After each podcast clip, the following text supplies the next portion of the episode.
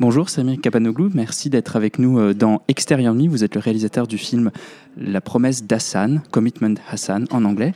Est-ce que vous pourriez nous dire en quelques phrases de quoi parle votre film? Alors, euh, dans la vie des gens, on fait face à des problèmes euh, positifs et négatifs euh, et on essaie de surmonter ces problèmes. Par exemple, dans mon film, on parle de l'histoire d'un fermier qui, qui, est entouré donc d'un environnement, d'un verger, tout ça, et qui utilise beaucoup de pesticides pour pouvoir gagner plus d'argent. Et euh, donc, euh, il y a des instruments qu'ils utilisent dans la vie et cette relation avec la vie peut avoir des impacts positifs ou négatifs. Donc, notre euh, caractère principal dans le film utilise plus de pesticides pour gagner plus d'argent, mais il n'est pas conscient de ce que cela peut avoir comme impact sur la nature. En fait, dans la vie, nous sommes un peu tous comme lui. Nous avons des actions qui peuvent être nuisibles pour autres et euh, le film parle de cette prise de conscience pour les gens ordinaires. Vous parlez de votre personnage et de ses actions euh, positives et négatives sur, euh, sur son environnement. C'est vrai qu'on commence le film avec beaucoup d'empathie pour lui, euh, avec ce pylône qu'on va mettre au milieu de son champ, et donc on est en tant que spectateur très sensible à cette injustice qu'il qu'il va vivre, et le film va partir dans une autre direction en nous montrant justement dans les actions de ce personnage qu'il n'est pas forcément si sympathique que ça, et que même il a certains côtés un peu manipulateurs et antipathiques qui vont le mener ensuite à vouloir euh, réparer ses erreurs et, demander pardon euh, aux autres. Je voulais savoir comment vous aviez construit ce personnage, euh, comment vous était venue l'idée de ce personnage et, de sa construction.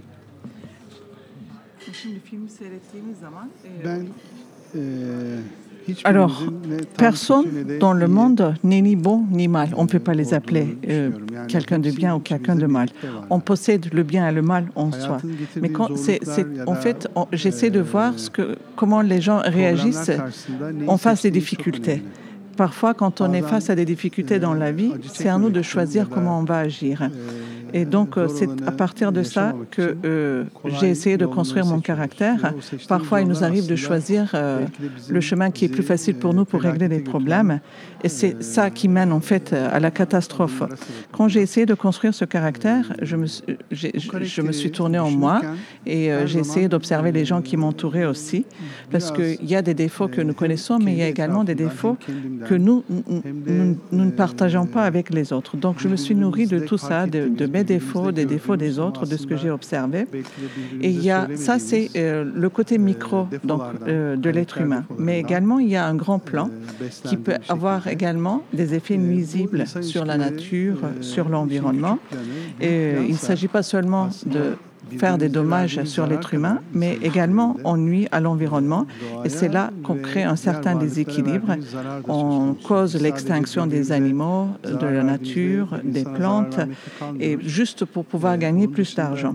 Et ce qui peut justement causer la catastrophe écologique et à cause de l'égocentrisme et de ce nihilisme de ces gens-là. Donc euh, je fais en fait un va-et-vient entre cette euh, approche micro et macro.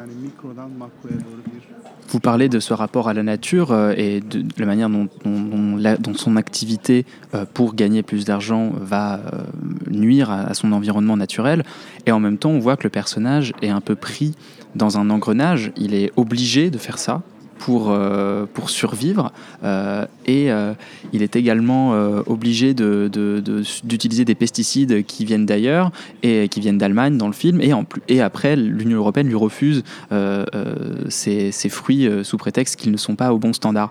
Et je voulais savoir, c'est cet engrenage qui est très présent dans le film. Et tout le film, en fait, fonctionne comme ça, par engrenage, où une action va mener à une autre et qui va avoir des conséquences très, très diverses. comment vous aviez écrit justement cet engrenage? À quel moment vous aviez fixé les, les points de bascule comme ça du personnage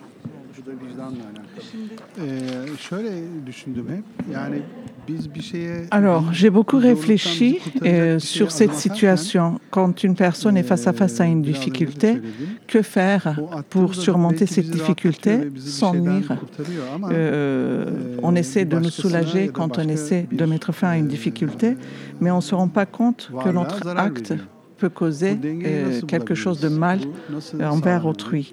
Donc, moi, l'important, c'était de savoir comment on peut créer un certain équilibre entre ces actions-là, quand on fait un choix, quand je prends une décision, sans nuire à ce que peut se passer par la suite. Donc, je me suis inspirée de ma propre vie.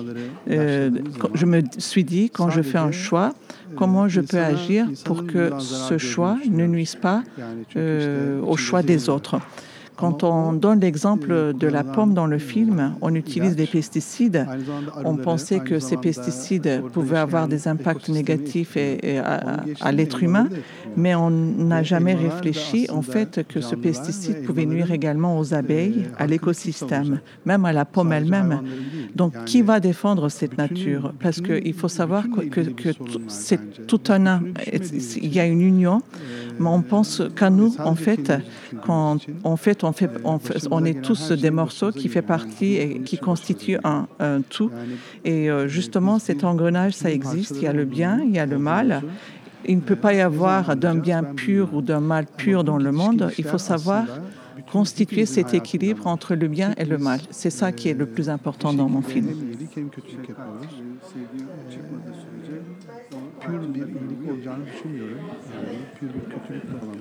Juste, j'aimerais ajouter, quand Hassan apprend qu'il va faire le pèlerinage, euh, en fait, il ne se rend pas compte que l'intérêt de ce pèlerinage, c'est d'avoir une relation avec euh, l'être, avec l'existence, euh, l'essence. Lui, il pense qu'il va, en, en, se soulageant, en fait, il va résoudre tous les problèmes comme il essayait de résoudre les problèmes qu'il avait dans la vie quotidienne. Or, il y a d'autres éléments qui nous entourent aussi. Euh, il, a cette idée égoïste. Il pense que Dieu l'a créé que lui. Et donc, euh, euh, pour cela, la religion est en quelque sorte une fuite, une sorte de refuge pour lui. Mais si on ne partage pas tout ce qu'on a avec le reste, ça ne sert à rien d'avoir cette religion ou cette pensée, ni de faire ce pèlerinage. Malheureusement, on n'a plus le temps de, pour plus de questions, donc euh, j'aurais aimé discuter encore longtemps de ce film extrêmement riche et très très dense et très très intéressant, notamment savoir comment vous avez réalisé la scène où les pommes pleuvent sur le personnage, mais ce sera pour une autre fois. Merci beaucoup Semi Kaplanglu d'avoir été avec nous euh, dans Extérieur Nuit. Et, euh, le film s'appelle Les promesses d'Hassan et il sort, je ne sais pas, en France on va dire la date de sortie. merci beaucoup, à bientôt.